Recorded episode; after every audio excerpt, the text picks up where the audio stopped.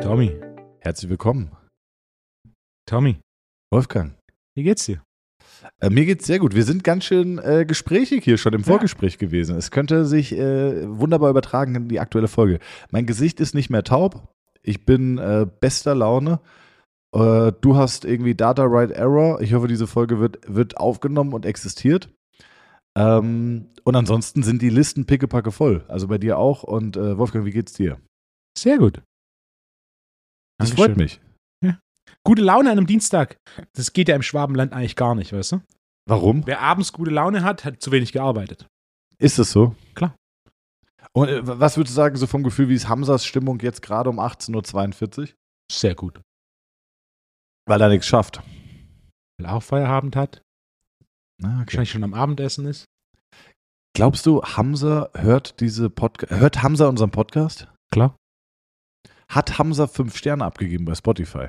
Das ist eine gute Frage. Das ist Oh, die Hamza, das ist die Hamza-Frage. Thomas. Nein, nein, die Frage ist nicht, das ist eine Doppelfrage. Thomas, habe ich den Podcast bewertet? Und dann die zweite Frage ist, mit wie vielen Sternen? Das ist, ähm, Also das, fünf das Sterne, fünf Sterne sind es einfach mal grundsätzlich nicht wert. Äh, dafür si- sind zu viele Dinge, mit denen er nicht ganz so einig ist. Dafür kennt er uns menschlich auch zu gut. Ja.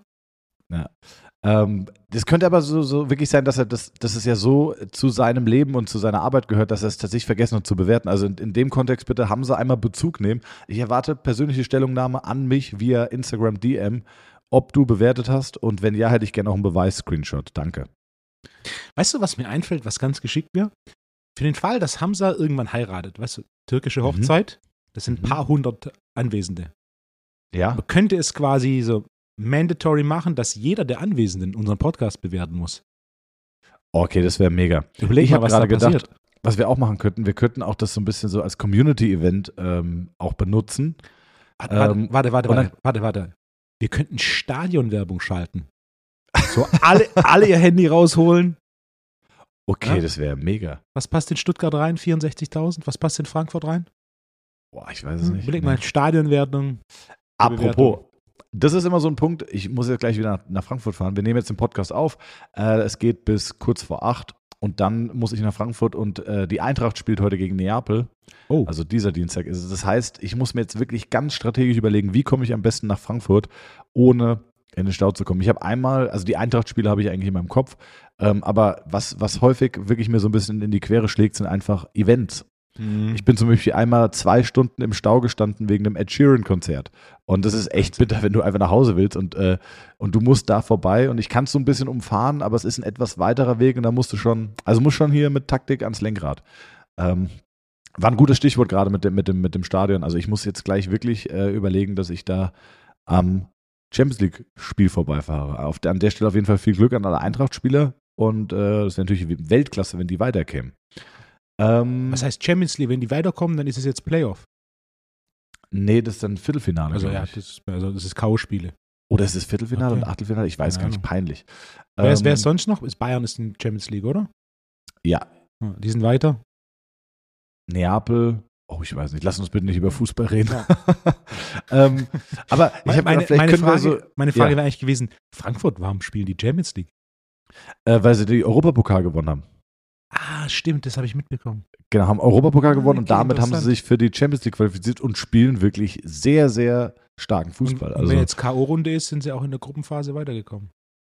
genau, richtig, ja. Und die sind schon, die sind schon, glaube ich, eine Runde weiter. Jetzt siehst du, jetzt, jetzt google ich es trotzdem mal hier. Eintracht. Du hast, du hast gerade gesagt, dass wir heute einen kleinen Kategoriewechsel machen. Und zwar, dass es heute keine Hamza-Frage gibt, sondern eine Jonas-Frage. Und irgendwie habe ich es im Gespür, dass das eine Fußballfrage ist. Nee, es ist keine Fußballfrage. Es ist keine Fußballfrage. Ich dachte, ich mache so ein bisschen Überleitung. Ja, wunderbar. Schieß los. Ähm, nee, die würde ich mir noch aufbewahren, aber es ist Oh. tatsächlich Eintracht gegen Neapel. Es ist das Achtelfinale. okay. Es ist das Achtelfinale. Gruppe. Genau. Also, Okay. ja, mega. Sehr, So. sehr spannend. Ähm, jetzt nochmal eine andere Sache. Und zwar, Ja. ich habe gedacht, wir können äh, Hamzas Hochzeit vielleicht als Community-Event machen und zwei Karten verlosen an unsere Zuhörer. ja. äh, nee, jetzt nochmal, wenn wir schon bei Hamza sind. Hast du mitbekommen eigentlich, dass die Hamza-Fragt-Frage bei Wer wird Millionär gestellt wurde? Irgendjemand hat mir sowas geschickt. Ich weiß nicht mal mehr, was es war, sondern nur Hamza fragt bei Wer wird Millionär und ein Genau, es war die 32.000 Euro Frage. Wer ist laut Deutscher Stiftung Weltbevölkerung, wer ist laut, was ist denn die Abkürzung DT Stiftung? Laut Deutscher Stiftung Weltbevölkerung für jährlich rund 725.000 Todesfälle verantwortlich und damit für Menschen am gefährlichsten. Mücken, Schlangen, Krokodile und Haie. Und bei der Auswahl hätte ich tatsächlich Mücken genommen, weil relativ simpel Schlangen, Haie und Krokodile gibt es einfach sehr wenig. Das ist eigentlich eine ziemlich einfache Frage für ein Ausschlusskriterium. Ich glaube, wenn 700.000 Leute von, von Haien oder Schlangen erwischt worden wären, das würde auch ein bisschen größere Wellen schlagen. Ja, vor allem dann hätte es bestimmt auch schon Impfstoff dagegen gegeben. Ähm, aber was wollte ich sagen? Ähm, ja, also witzig und vor allem diese Frage wurde gestellt, nachdem der Podcast stattgefunden hat. Das heißt, ich muss davon ausgehen, dass Günther ja auch ein großer Podcast-Freund äh, mhm. von uns ist und an der Stelle auch mal liebe Grüße. Vielleicht hört ja irgendjemand aus der Redaktion von RTL diesen Podcast und ähm, Wusstest Stell dir mal vor, die hätten das einfach gar nicht überprüft, sondern einfach sich auf Hamza verlassen und das als 32.000 Euro Frage genommen. Vielleicht haben sie das. Wusstest du, dass Günther ja auch ein Weingut hat? Ja, wusste ich, wusste ich. Günther, bester Mann. Also wirklich. Äh, ich, ich frage mich, ob es noch solche Fernsehlegenden geben wird wie Günther Jauch, wie Thomas Gottschalk. Ähm, das ist ein bisschen ja. politisch schwieriges Thema. Lassen wir ja. das. Wolfgang, und dann ansonsten, ich muss jetzt mal gucken, ich muss noch einige Bezugnahmen machen. Also das war jetzt schon mal das Erste. Also Hamza fragt, hat es geschafft zu werden Millionär? Ähm, dann folgendes Thema würde ich gerne ansprechen. Mir hat geschrieben Jannis. Äh, und zwar hat er geschrieben, Gude, vielleicht kommt er aus Hessen. Jannis, bitte nochmal Bezug nehmen, kommst du aus Hessen? Weil Gude ist eigentlich so ein typisches Darmstädter oder Frankfurter, äh, Frankfurter Ding. Also Gude, ich habe eure neueste Folge gehört und würde gerne wissen, wie die Salbe heißt, von der Wolfo so geschwärmt hat. Habe selbst seit längerem Probleme mit der Verdauung und würde gerne die Salbe ausprobieren. Könntet ihr in der nächsten Folge nochmal den Namen nennen oder ihn mir über Instagram schreiben? Viele Grüße, Jannis.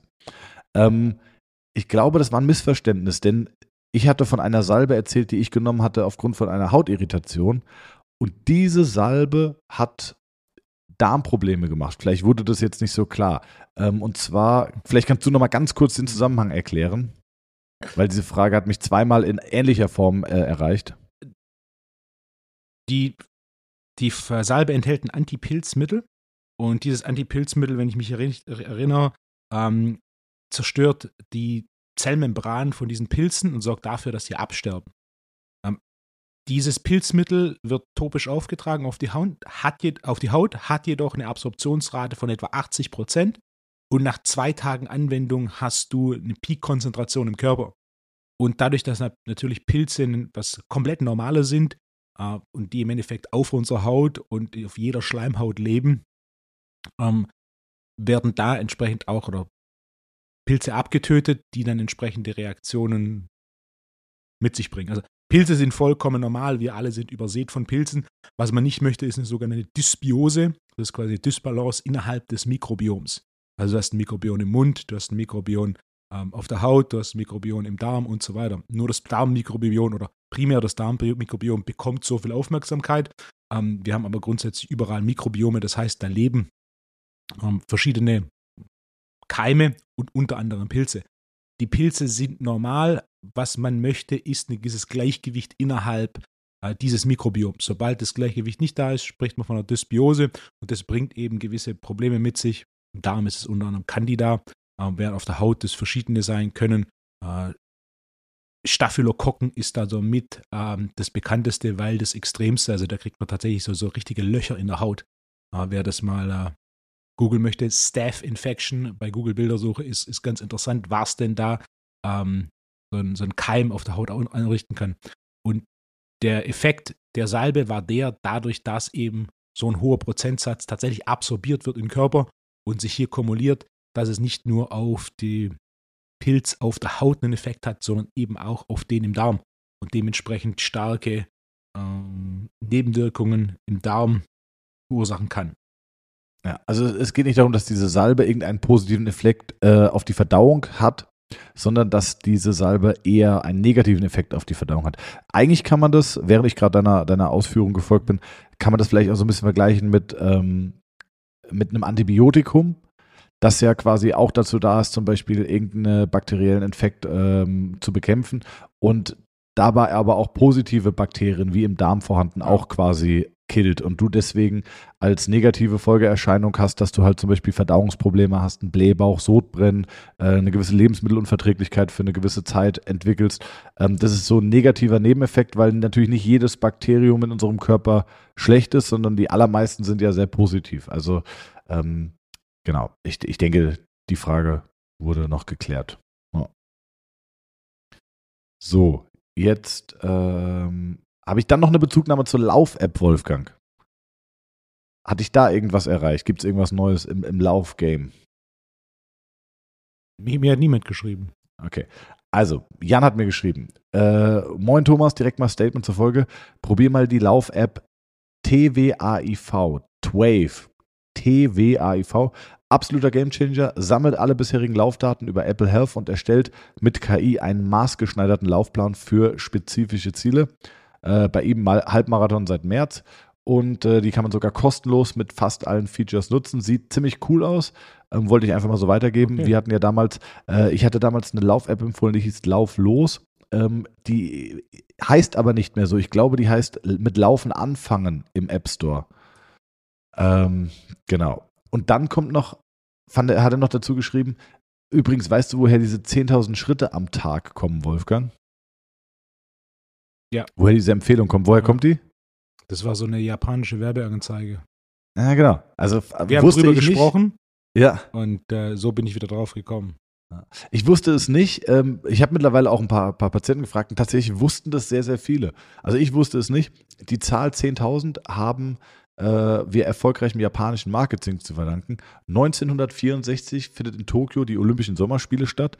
Die Begeisterung in der Bevölkerung ist groß. Die Firma Yamat Yamasa nutzt die Stimmung im Land und bringt im Jahr daraufhin ihren ersten Schrittzähler auf den Markt, den Manpoke. Man bedeutet übersetzt 10.000, Po Schritt und Ke Zähler. Ähm, der Manpoke oder Manpoke zählt am Gürtel getragen mechanisch jeden Schritt fleißig mit. Und auf Werbeplakaten stand der Slogan, jeden Tag 10.000 Schritte gehen, äh, denn 10.000 war die größte Zahl, die das Gerät anzeigen konnte und dann beginnt der Manpoke wieder bei Null. Also ich, ich, ich finde, es klingt so, aber es ist auch eine gute Zahl. Also 10.000 ist ja wirklich challenging und ähm, wobei ich schaffe es echt in der neuen Praxis, ich muss jetzt mal ganz kurz gucken, wie viele Schritte, ich habe so eine Sportuhr immer an und habe jetzt 7560 Schritte heute schon. Na, komme ich wahrscheinlich auf, auf meine 8.500. Ja, läuft. Das ist nicht schlecht, ne? Ja.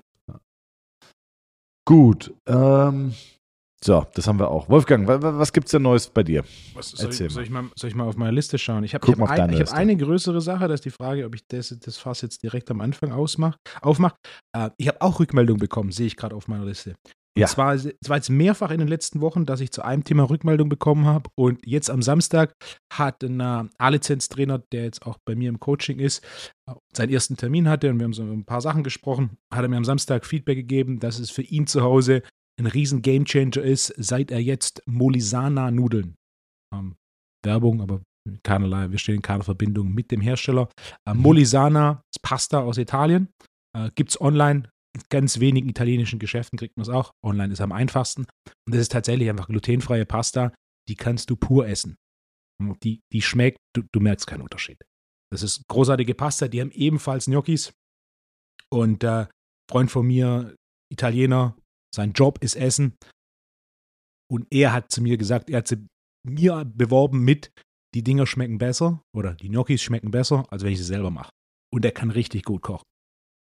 Ja, okay. Es gibt. Fusilli, es gibt Penny, es gibt Spaghetti, Molisana, M-O-L-I-S-A-N-A. Äh, es online. Testen. Ich habe es schon, glaube ich, öfter erwähnt. Ich erwähne es konstant bei Kunden. So einfache Sachen, da gibt es im Endeffekt keinen Grund mehr, warum reguläre Weizennudeln, ja. wenn jemand Pasta isst. Also ich habe zum Beispiel, das ist ja auch immer so eine Sache, muss man vielleicht auch nochmal an der Stelle sagen, es verträgt niemand eigentlich jetzt Großmilchprodukte und Gluten, aber der eine hat eine höhere Toleranz als der andere. Bei mir ist es zum Beispiel, ich vertrage es in der Regel ganz gut.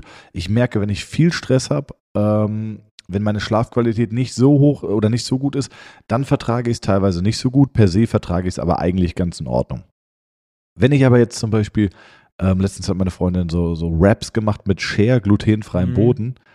Und das war wirklich unfassbar, wie gut ich mich danach gefühlt habe. Also ich habe mich überhaupt nicht voll gefühlt, sondern ich hatte so das Gefühl, okay, ich bin satt, aber nicht voll. Meistens kommt bei mir das Gefühl von satt auch immer in Kombination mit dem Gefühl von, äh, naja, so, so, eine, so eine angenehme Fülle im Bauch. Und das hatte ich halt gar nicht, war komplett satt und äh, fühle mich wirklich gut. Also das ist, genau wie du sagst, wenn, wenn dieser Switch so einfach ist, dass du sagen kannst, ey, ich kann ohne irgendwelche Geschmackseinbußen äh, auch, auch einfach irgendwie auf Produkte gehen, die, die glutenfrei sind, dann würde ich das immer tun. Also ähm, auch gerne mal diesen Rap-Boden von, von Share Mhm. probieren. Auch von Share werden wir nicht gesponsert, das ist wirklich nur eine Empfehlung aus Überzeugung. Äh, ist wirklich, ist richtig, richtig gut. Share Pizzaboden, falls jemand noch nicht davon gehört hat, Ja. auf einem Pizzaspein. Großartig. Da bist du ja wirklich der größte Fan.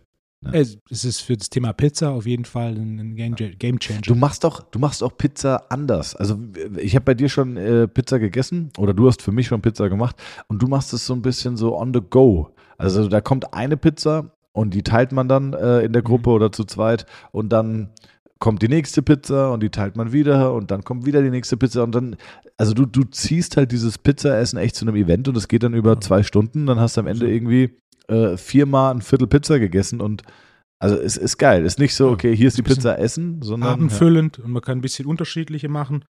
Da gibt es ja auch ne, verschiedenste Optionen außerhalb der Klassiker mit verschiedenen Zutaten. Das ist abendfüllend. Absolut. Ähm, Ich habe hab, ja, hab noch bitte. einen Punkt auf der bitte. Westside versus The World. Ist eine Doku über Westside Barbell. Wir haben schon mal im Podcast drüber gesprochen. Ach krass, okay. damals war die noch ziemlich schwierig zu bekommen. Ein Freund von mir hat die damals mit ins YPSI gebracht, Markus Beuter. Shoutout an der Stelle. Und er hat sie, wenn ich mich richtig erinnere, irgendwo in den USA bestellt. Also war super schwierig, das Ding zu bekommen. Es ist jetzt seit zwei Wochen auf YouTube. Westside versus The World für eine Krafttrainings-Doku ist das das Beste, was ich bis dato an Krafttrainings-Doku gesehen habe. Äh, geht zwei Stunden, wenn ich mich richtig erinnere, und beleuchtet Louis Simmons und das äh, Westside Barbell Gym in Columbus, Ohio, in seiner Entstehungsgeschichte und dann in der Geschichte von ne, über na, 30 Jahre mit dem, der Entwicklung der Rivers Hyper bis zu dann den ersten Weltrekorden und auch bisschen das Trainingssystem, aber es ist nicht groß technisch, sondern beleuchtet eher die Geschichte und vor allem auch so ein bisschen die Mentalität hinter diesem Gym und was das Gym zu dem gemacht hat, was es heute ist. Das mit Abstand bekannteste Powerlifting-Gym auf der Welt ist quasi der Äquivalent zu Gold's Gym in Venice. Gold's Gym in Venice ist für Bodybuilding das, was Westside Barbell in Ohio für äh, Powerlifting ist. War auch dort vor gut zehn Jahren, äh, war eine großartige Erfahrung. Erst, da, da müssen ja wirklich nur Maschinen rumstehen. Ich habe es gerade gefunden schon. Also äh, Westside vs. The World, Full Movie, findest du echt auf YouTube. Eine Stunde 36. Ey, mega, saugeil. Werde ich mir jetzt direkt den Tab offen lassen. Ähm, wa was war, was war das Beeindruckendste, was dich bei deinem Besuch da begeistert hat? Es gibt verschiedene Level an Wahnsinn. Und als ich dort war, war das für mich ein neues Level an Wahnsinn. Im, Sinne von deren Trainingsmentalität, das Trainingsumfeld. Genau, es gibt kein Schild am Gym, denn das Gym braucht kein Schild. so, das ist eine Aussage. Und da Ja. gibt es noch ein paar so Aussagen. Ne? Die Political Correctness ist, äh, ist äh, nicht, nicht Teil des, des, der Kommunikation im Gym. Äh, Es äh, Do Today, What Other Copies Tomorrow ist so ein großes Ding da drin. Der so viele Geräte entwickelt, nicht nur die Rouse Hyper, die natürlich die bekannteste geworden ist, äh, und hat sehr viel auf seinen Sport adaptiert. Was natürlich oftmals vergessen wird, ist, wenn man das, was Westside Barbell macht, ähm, überträgt auf andere Sportarten, was einfach so, es funktioniert nicht, Punkt. Denn du bist nicht Westside Barbell und du, du trainierst nicht auf dem Niveau. Da drin ist normal, dass du über 22 Kilo Bankdrücken machst. Da drin ist normal, dass du 300, 350 Kniebeuge machst. Da drin ist normal, dass du im Bereich von 52, 300 Kreuzheben machst.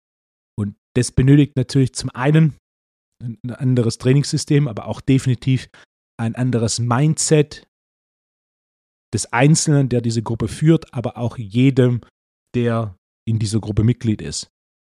Und das Umfeld, das er da geschaffen hat und das über, wie zu sagen, die Kernzeit waren so zwei Jahrzehnte, das, was da produziert wurde an Powerlifter und an Weltrekorden, war oder ist äh, auf der Welt einzigartig.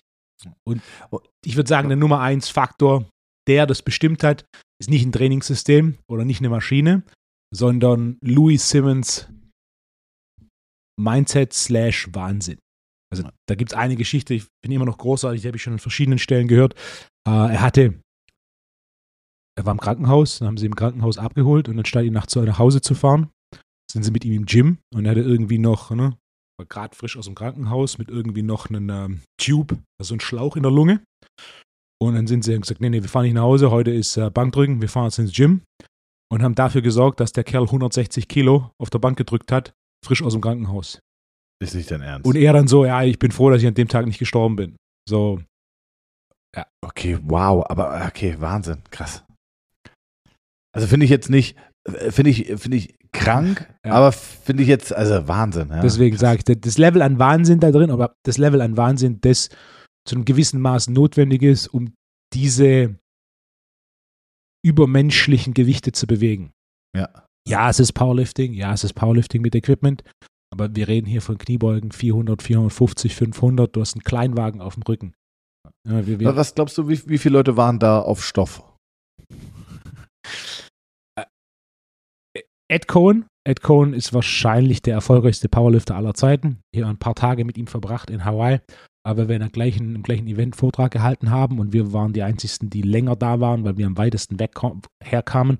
Und dann haben wir Frühstück, Mittagessen, Abendessen jeden, jeden Tag zusammen. Und eine der Fragen, die ich irgendwann dann im Laufe der Tage an ihn hatte, weil die mir so ein bisschen im Hinterkopf gehängt geblieben ist, er hat einen Einblick ins Powerlifting und dann war so meine Frage so, wer im Powerlifting hat es, was Vitamin B12 Plus angeht, am meisten übertrieben? Und ohne nachzudenken war seine Antwort, jeder, der jemals bei Westside trainiert hat. Krass. Ja. Nichtsdestotrotz, nur weil du es damit übertreibst, heißt nicht, dass du solche Gewichte bewegst. Das ist mehr als, ja, mehr als einmal ja. bewiesen. Aber dass du das, was die machen, überhaupt durchhalten kannst, das sind zwei, drei Trainingseinheiten am Tag. Also das ist ja nämlich jetzt meine zweite Frage gewesen. Die Jungs, die da sind, was machen die beruflich? Also oh. die trainieren und, und, und ansonsten, wie, wie finanziert sich das? Also das kann ja nicht jeder äh, professioneller Powerlifter sein. Mhm. Ich, weiß ich nicht, können, ja gut, mittlerweile wahrscheinlich schon, ähm, auch durch Social Media, aber können die Top, wie viele, wie viele Powerlifter können wirklich davon leben? Vielleicht die besten Niemand. fünf? Niemand. Also Gibt es mit Sicherheit irgendjemand, ich weiß von keinem.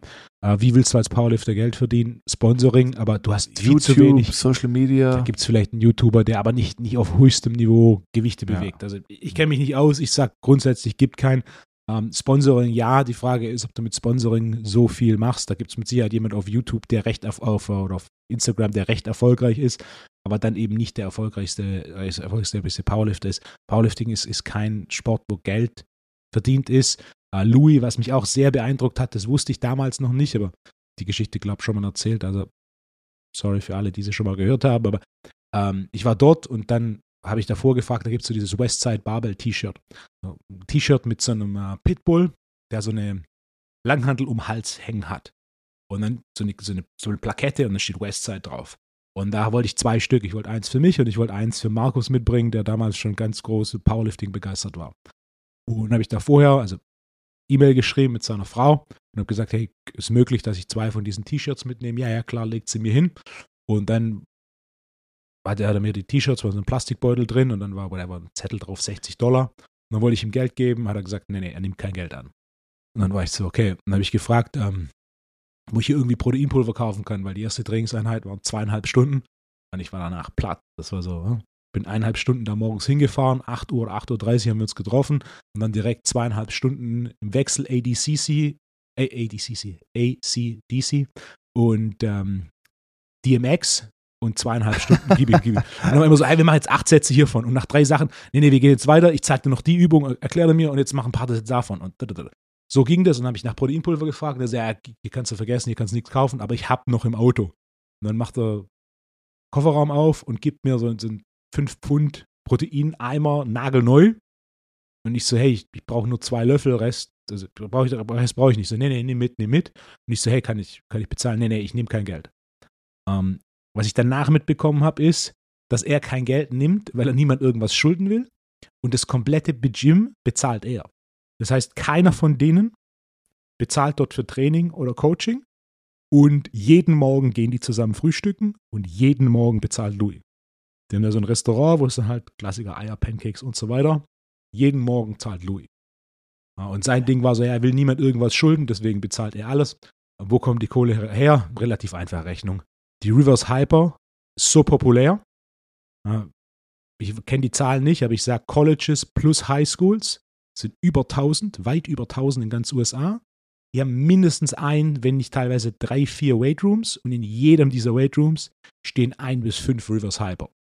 Wow. Dann, und dann ist natürlich auch das ein, ein Gebrauchsprodukt. Das heißt, du kannst einfach hochrechnen. Er hatte das Patent für die Rivers Hyper in USA und der wird, der hat richtig, also Rivers Hyper kostet die einfache, hat früher immer so 1200 gekostet. Das High-End-Modell 2500 oder zweieinhalb. Ähm, dementsprechend kannst du ja ausrechnen, die Rivers Hyper hat das komplette Ding über 20 Jahre hinweg finanziert. Äh, die Jungs von, von Paar weiß ich, was sie gearbeitet haben. Also sagen wir so, die hatten entweder, sie hatten alle so Jobs, die halt irgendwie bisschen Geld bezahlt haben, sodass man eine Miete hatte. Aber die wichtigste Prämisse war, dass es nicht anstrengend ist und dass es flexibel genug ist, sodass der Job nicht in die Quere kommt bei den Trainingseinheiten. Ja, Wahnsinn. So, also da war ein ziemlicher Fokus, auch Columbus, Ohio. Ich war ja dort. Also es wenn ich in die USA ziehen würde, würde ich nicht nach Columbus, Ohio ziehen. Da gibt es äh, schönere Ecken. Und das nicht mal im Sinne von Architektur oder Klima, sondern einfach kulturell. Das ist halt, das ist in der Mitte von nirgendwo. Das ist ja. drei Stunden südlich von Cincinnati. Wenn ich mich richtig erinnere, ich bin nach Cincinnati geflogen, ja. Also, da ist. Äh und, und, und wie war das, wenn du dann zweieinhalb Stunden trainierst und ja auch hart trainierst. Ich also du wirst jetzt. Ich hatte, ja, also nichts hatte, anderes hätte ich erwartet, aber kommst du nicht an den Punkt, wo du sagst, ich weiß nicht, mein Körper schaltet ab, mein Nervensystem schaltet ab, mein Körper verkrampft, also so. Das erste Mal dort zu sein, ist so viel Dopamin. Du, du merkst, dass du müde bist, aber du bist, bist irgendwie müde.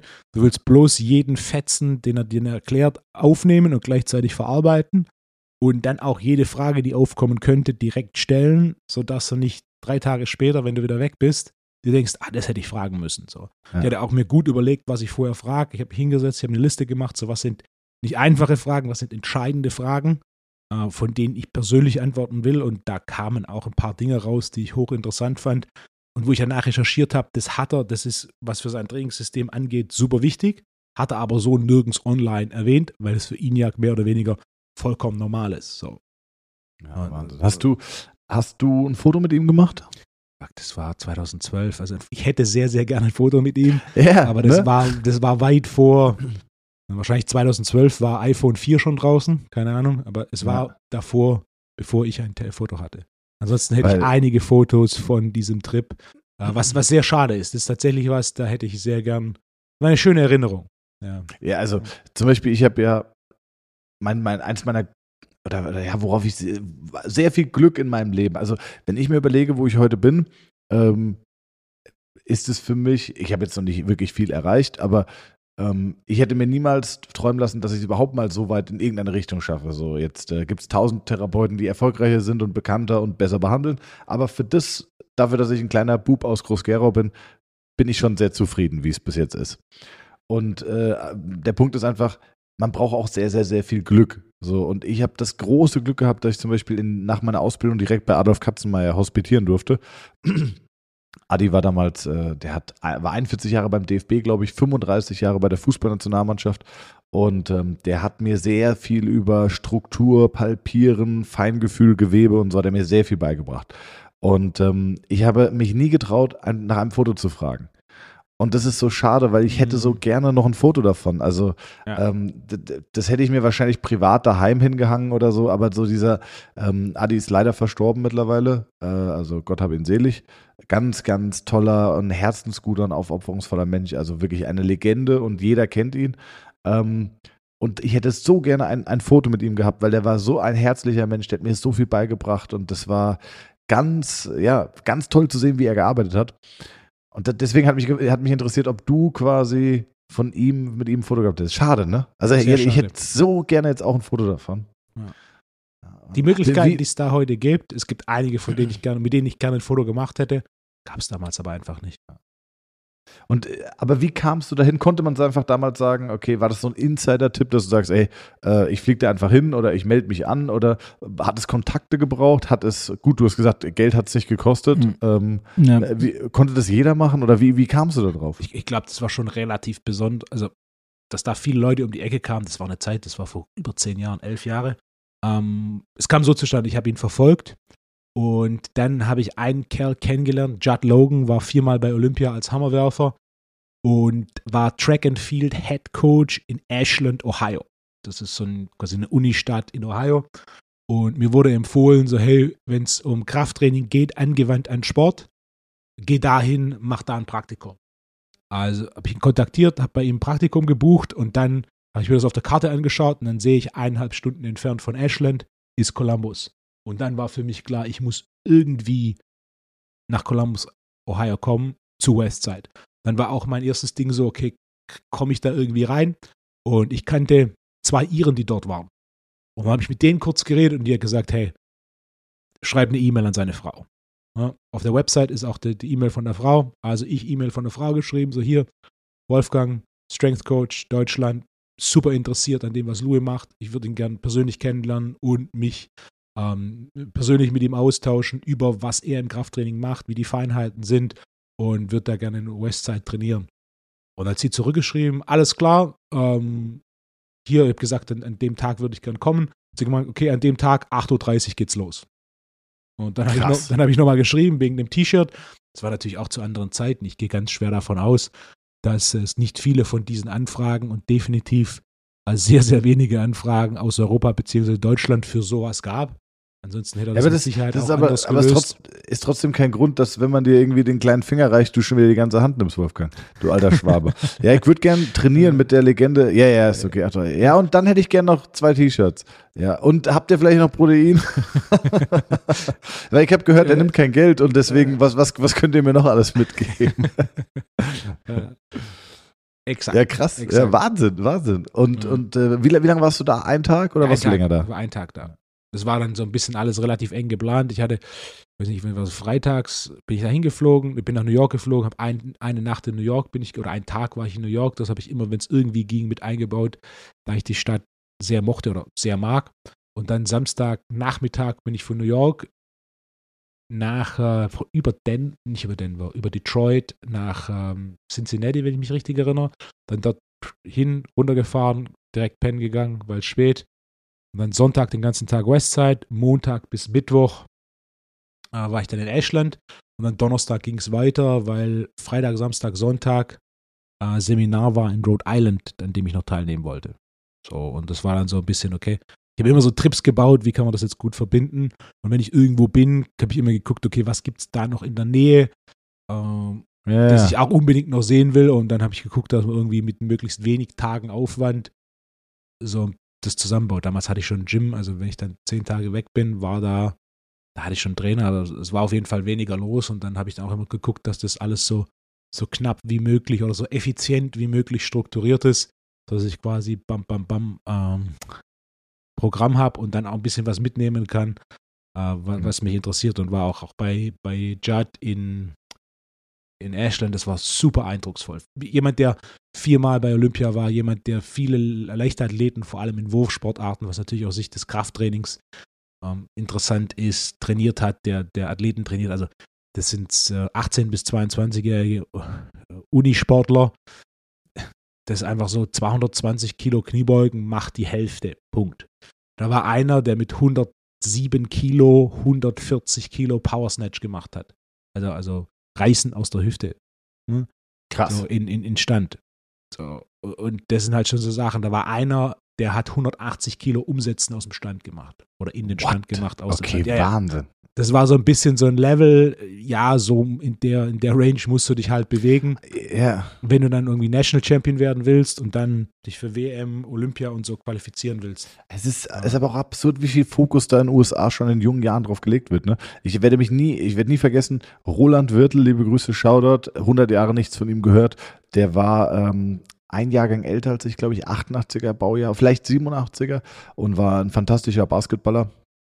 Und ähm, der ist weggegangen in der Highschool. Da war ich in der Jugendnationalmannschaft oder im erweiterten Kader, da ging es gerade so bei mir los und da ist er ein Jahr auf die Highschool und der war schon immer ähm, von Natur aus breit, ne? also breite Schultern, breites Becken, sehr athletisch und der ist ein Jahr auf die Highschool und der kam zurück und der war einfach, ich glaube, zwölf Kilo schwerer und sah aus wie ein wie ein Amateur-Bodybuilder damals, ja. Und der kam zurück und der war so, der hat so viel Power gehabt und sagt, ey, Roland, was ist passiert?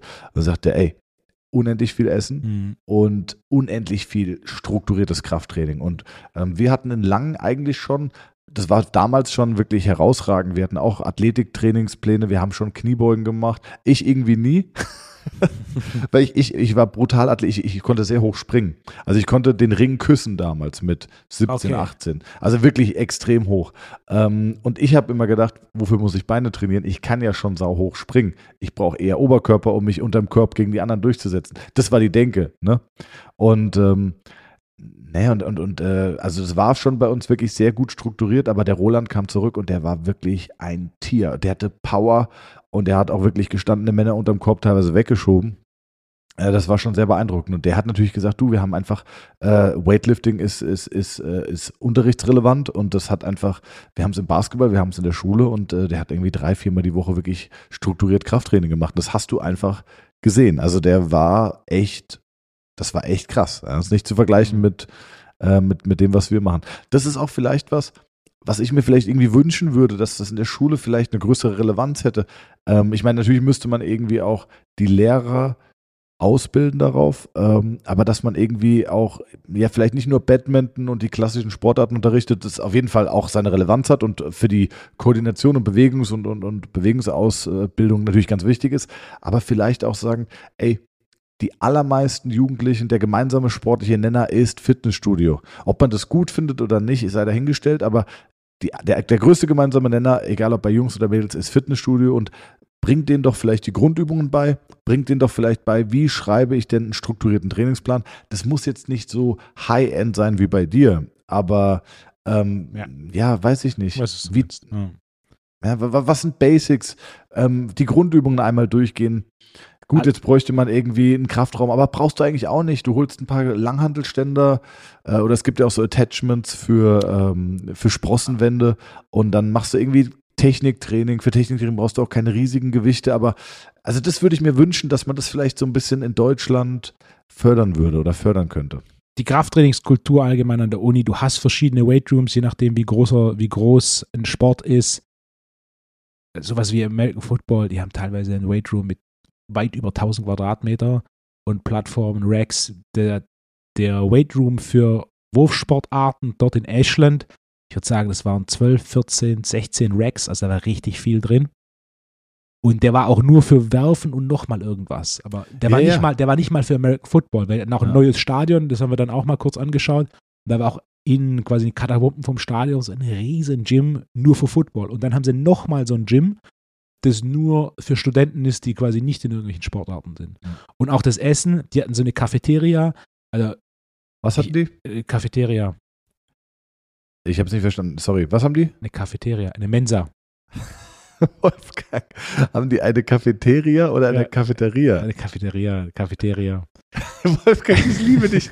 Und ich weiß, wie jetzt gerade alle Podcast-Hörer, ja. nachdem du ja wirklich das Wort Rack, Drei, ja. also deutschlandweit kultiviert, das über die deutschen Landesgrenzen hinaus. Wolfgang, ich weiß, das ist ja Weltklasse. Eine, sag's bitte nochmal, ich kann sie sagen, Cafeteria, was?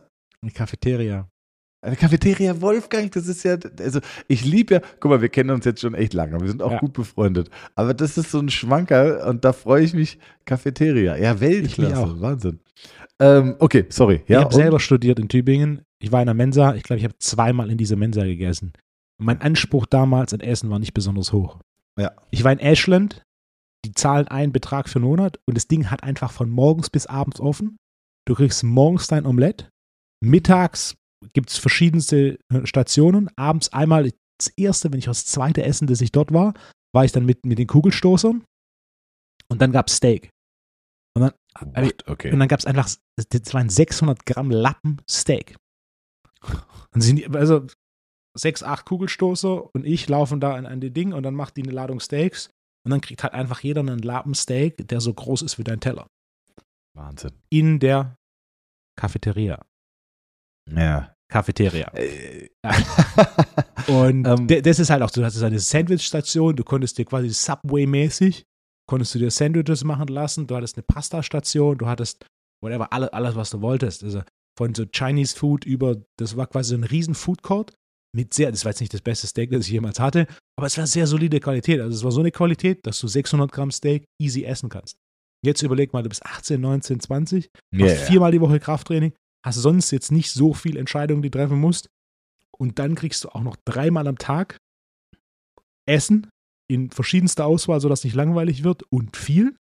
Ey, kein Wunder, dass Also du wirklich, da, ich, das, das war wirklich, der, der, der hat zwölf Kilo zugenommen und der hat Muskeln zugenommen. Also das war Hm. absurd. Ich, der da so ein bisschen hobbymäßig trainiert habe, also Krafttraining, Basketball war ja schon sehr professionell strukturiert, aber ich habe gedacht, ey, also sorry, wie soll ich denn jemals den Kerl noch in der Zone in, irgendwie äh, im Zaun halten? Das ist unmöglich.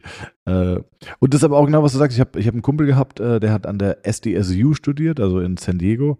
Und ähm, der, den habe ich auch am Campus besucht und hat mir alles gezeigt und hat dann auch, ich glaube, da waren drei Basketball-Courts nebeneinander. Ähm, und dann gab es aber auch noch ein unfassbares Gym. Und das war auch so geil, weil das Gym ging in diese Basketball-Courts über, was für mich ja wirklich ein Traum war, so dieses so, ey, du kannst auch Krafttraining machen und dabei auch noch irgendwie dem Gezocke oder dem Training auf den Courts zugucken, was auch, ja, was einfach so vom Feeling her wirklich geil ist. Und äh, dann hast du auch nochmal, genau wie du sagst, du hast nochmal so, so, ein, so eine Athlete-Area gehabt, wo quasi die ganzen, äh, die an den, an der, also an der, ähm, an der College-Mannschaft gespielt haben, Basketball, Football, da durften nur die Athletes in das Gym.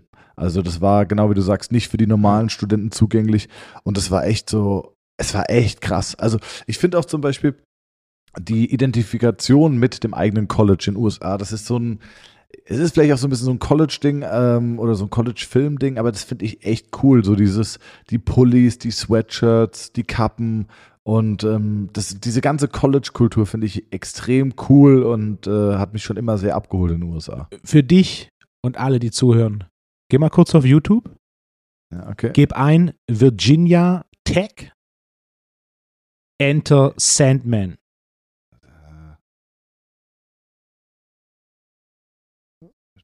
Virginia Tech und dann Enter, Sandman. Sandman.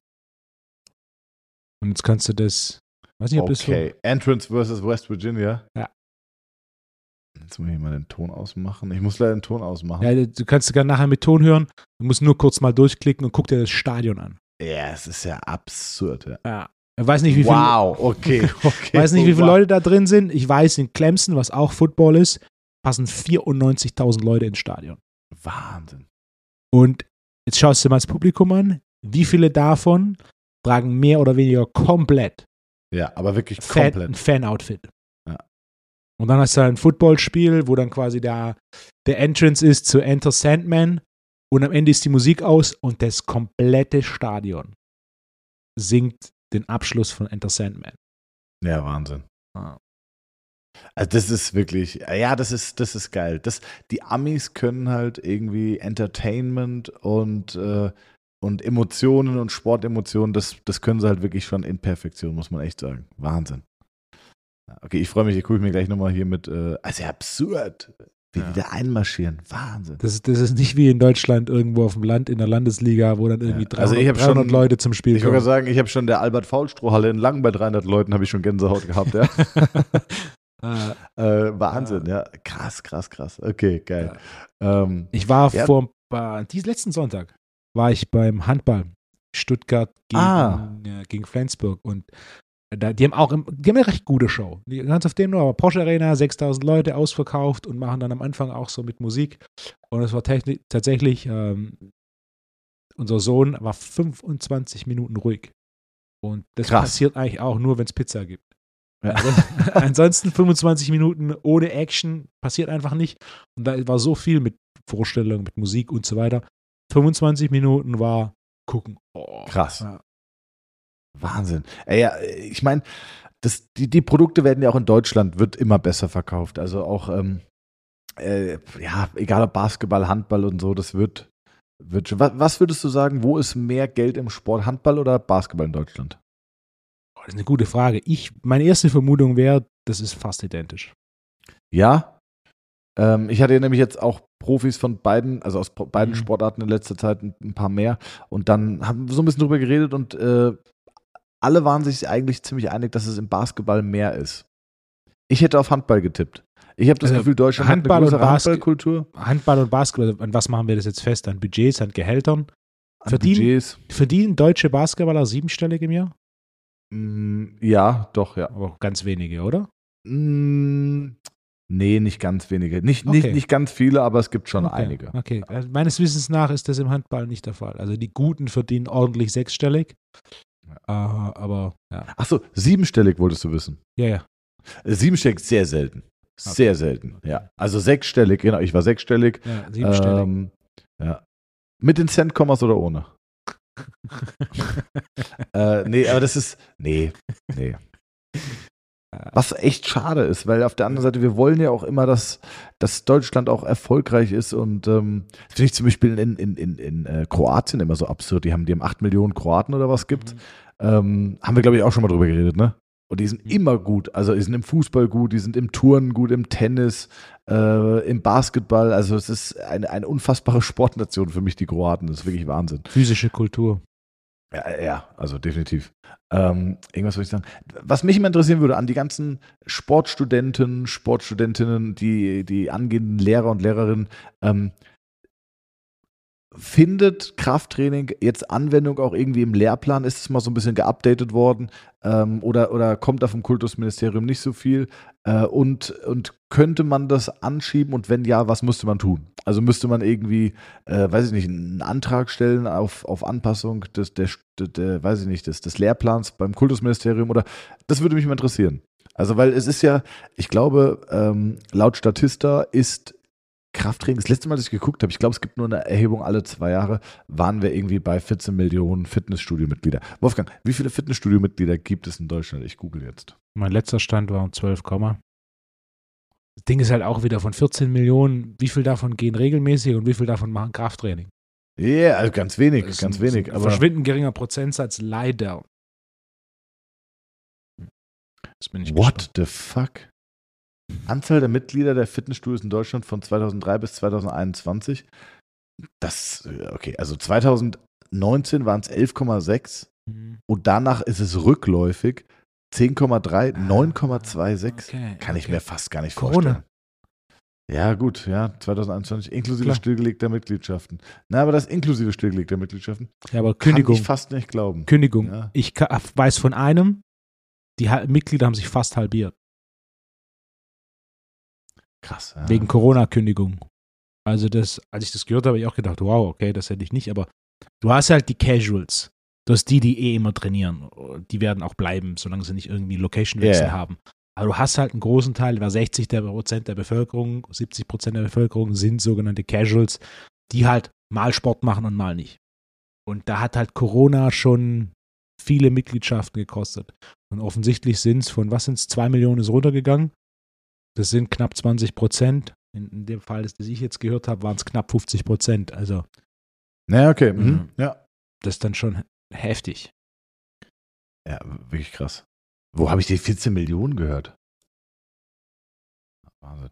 Ähm, Wolfgang, was sind, habe ich gerade noch gefunden, finde ich eigentlich auch ganz spannend, was sind denn die fünf, also ich habe die Top 20 der mitgliedstärksten Sportverbände in Deutschland.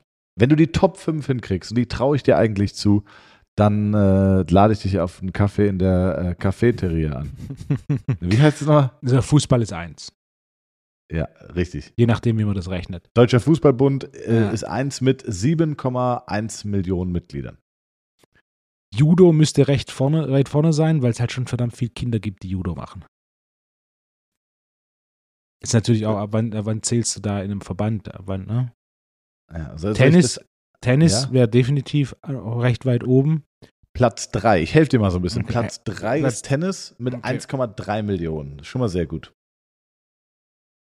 Handball.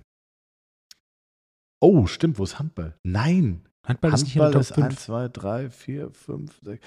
7. Platz 7 mit Okay. 748.000. Okay, Basketball. Nee. Dann Oh, das ist es warte einen deutschen Turnverband, wo alle die Turnen drin sind. Richtig, sehr gut, Ja. Wolfgang. Platz Nummer zwei Ah, okay, ist der Platz Deutsche, zwei Deutsche Turnverband mit 4,99 Millionen. Okay. Das heißt, Platz 3 war Tennis, das heißt, Platz Also- 4 und 5 fehlen. Ju Richtig, Judo genau. ist nicht dabei. Nein. Und jetzt habe ich aber, kann ich noch nachreichen, Basketball ist 1, 2, 3, 4, 5, 6, 7, 8, 9, 10, Oh, 16. Platz 16. okay. Ja, und hat nur äh, 200.000. Also 212.000 der okay, Deutsche Fu- Basketballverband. Fußball. Turnen, Tennis.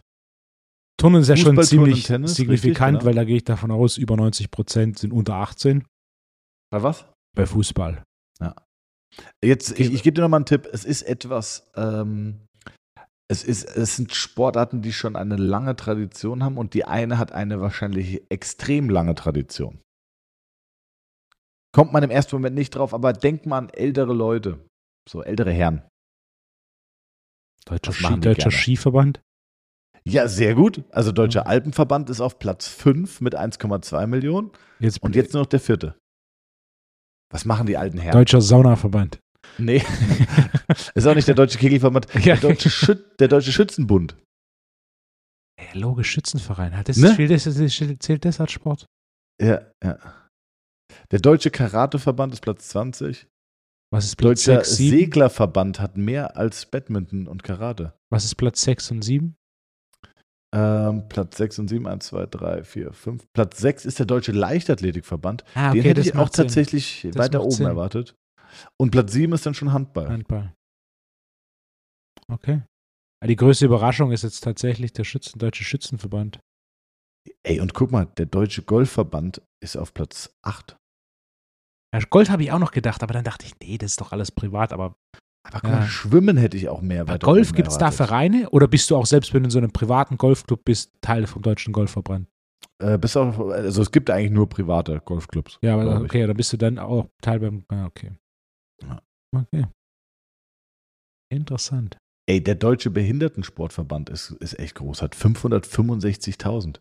Okay. Wenn du überlegst, der Deutsche Basketballbund hat 200.000, der Deutsche Behindertensportverband hat 565.000 Mitglieder. Wahnsinn. Okay, genug genördet. Ähm, Jetzt haben wir auch den Statistikpunkt für heute. Ja. Haken hintergemacht. Fußball, Turnen. nutzen Sie Tennis, Online-Dating-Dienste? 71% sagen nein. Man kann sich auch schnell verlieren auf so Statistik, äh, Statistikseiten. Ähm, Wolfgang, was hast du noch? Ich habe noch eine, Hamza, äh, eine, eine Jonas fragt für dich. Also ich habe noch ein paar Punkte auf der Liste. Ey, wir sind bei 53 Minuten, das ist ja. Ja, komm, dann mach, Komm. mach du mal. Westside versus the World. Ein Punkt, der sehr schön ist. Wir hatten ja vor kurzem über dieses Thema Glute Ham Race, Floor Glute Ham Race, äh, beziehungsweise Nordic Curl gesprochen und die Progressionsoptionen. Und da war mein klarer Hinweis auf diese Bänder. Und da habe ich Feedback von einem bekommen, der seit der drei Monate lang versucht hat, über exzentrische Teilbewegungen seine Leistung zu verbessern und es ist fast gar nichts passiert. Und der hat jetzt ein paar Wochen das versucht mit Bändern und in den paar Wochen, ich glaube drei oder vier Wochen waren es, hat er mehr Fortschritt erzielt als mit exzentrischen. Jetzt hol uns nochmal ab.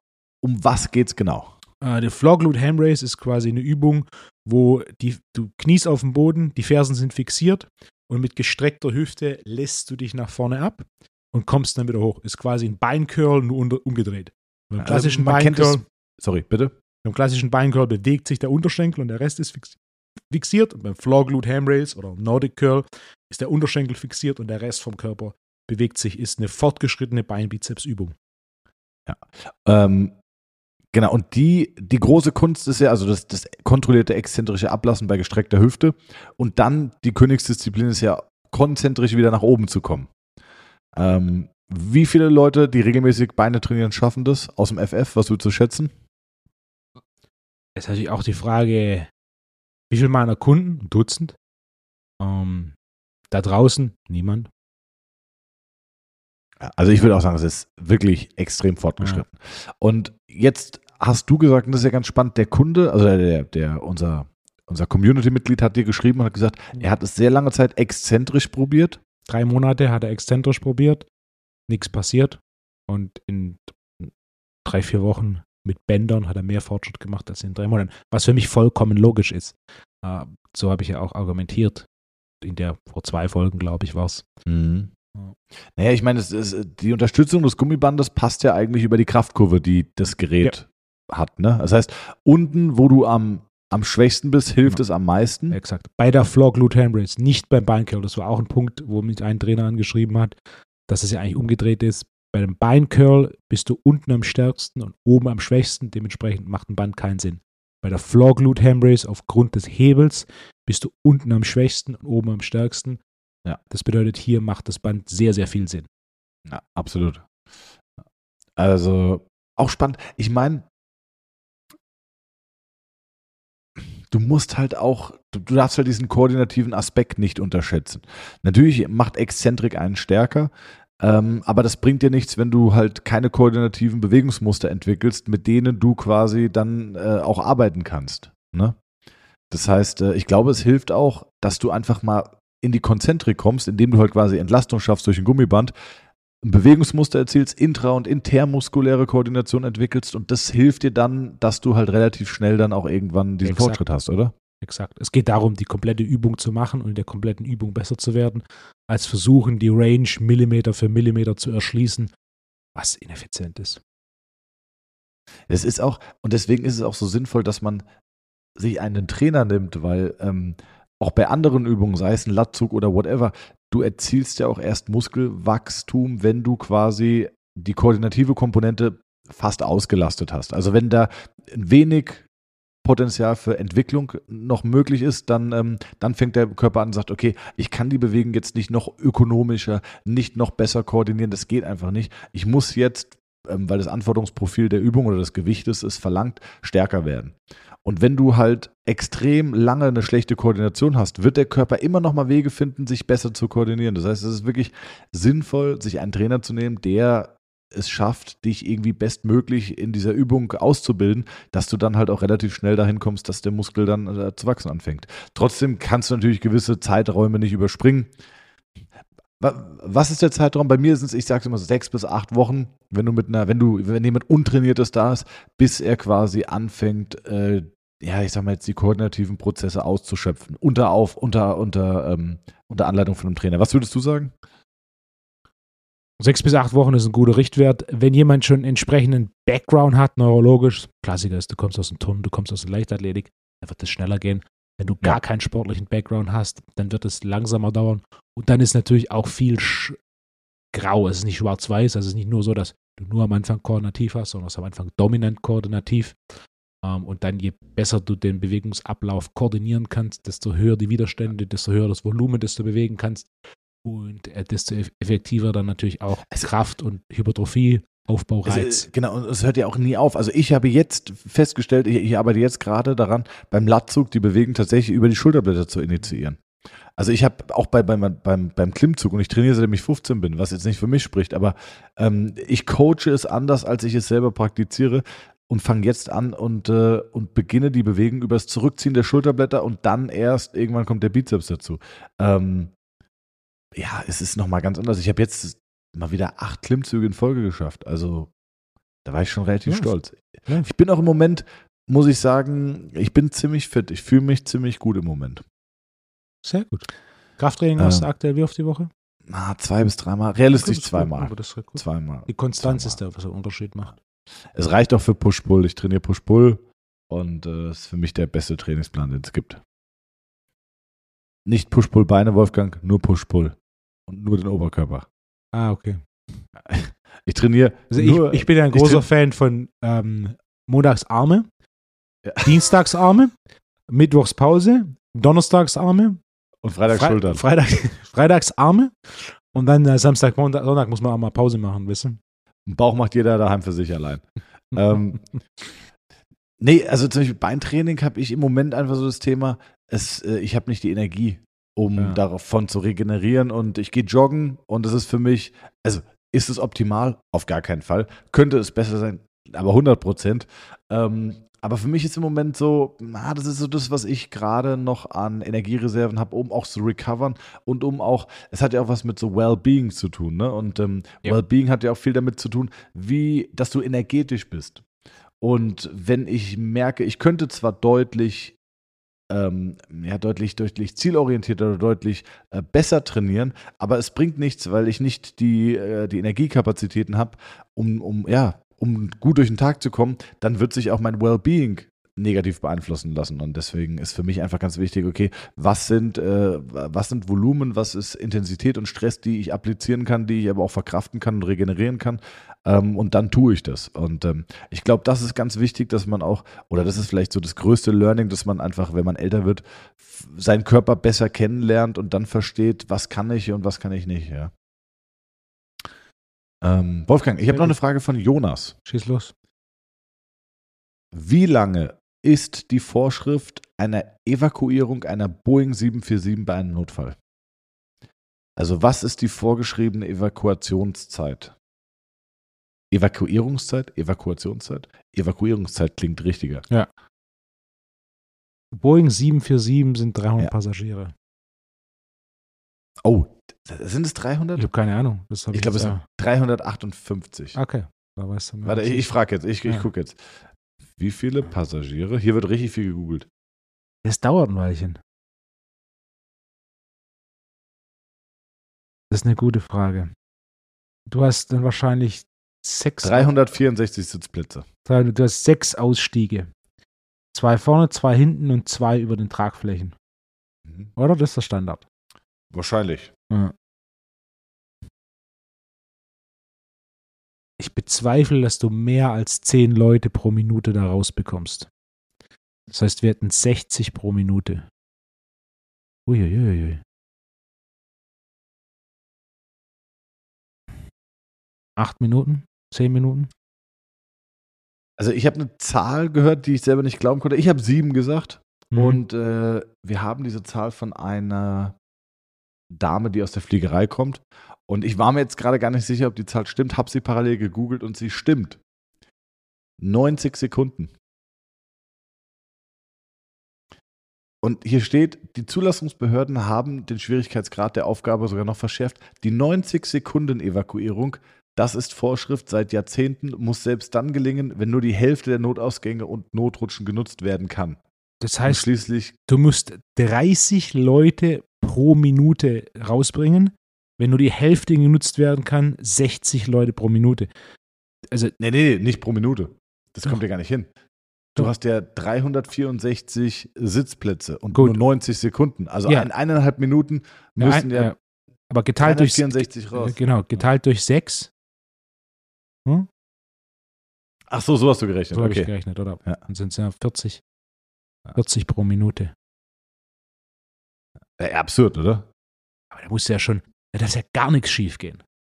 Sonst muss ja super flüssig laufen. Und ich bin schon so oft im Flugzeug ausgestiegen, von ganz hinten, da läuft ganz wenig flüssig. Und wenn da auch noch Panik dazu kommt, ja, okay, krass. Hätte ich nicht erwartet. Also ich, ich dachte, es ist deutlich weniger flüssig. Ist natürlich jetzt auch die Frage, inwieweit, ähm, inwieweit das tatsächlich realistisch ist.